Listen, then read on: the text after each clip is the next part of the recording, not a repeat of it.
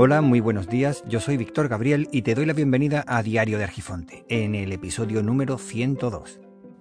La paradoja de la prevención. Echando la vista atrás sobre epidemias y posibles pandemias mundiales, en contraposición con la actual, se puede ver que se gastaron miles de millones de euros en prevención y la sanidad pública era más fuerte de lo que es actualmente miles de millones gastados en material de prevención y en decenas de millones de dosis de vacunas que no se necesitaron finalmente. Y todo para evitar el contagio de la población o por lo menos minimizar sus efectos tanto en el pueblo como en la economía. El problema de la percepción que genera una buena prevención es que se han gastado cientos de miles de millones de euros para que al final no pase nada y todo siga exactamente igual que antes. Gripe A, MERS, SARS, Zika, ébola son ejemplos de que esto fue simplemente una exageración, un malgaste de dinero. Y esto lo he sacado o extraído de conversaciones con no pocas personas y ahora que hace falta no han hecho los deberes, según esa misma conversación.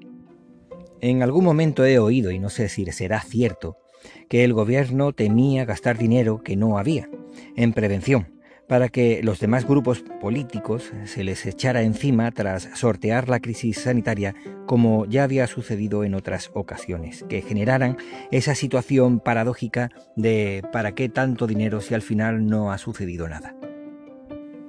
Durante la primera ola de la pandemia del SARS-CoV-2 se ha producido esta crítica de una forma bastante feroz en Alemania.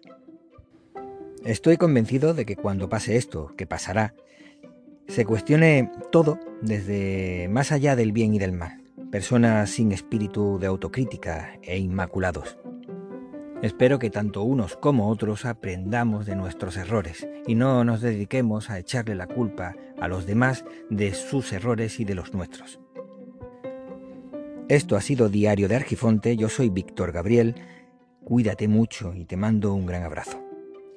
Y recuerda que el tiempo corre, vuela así que apresúrate despacio.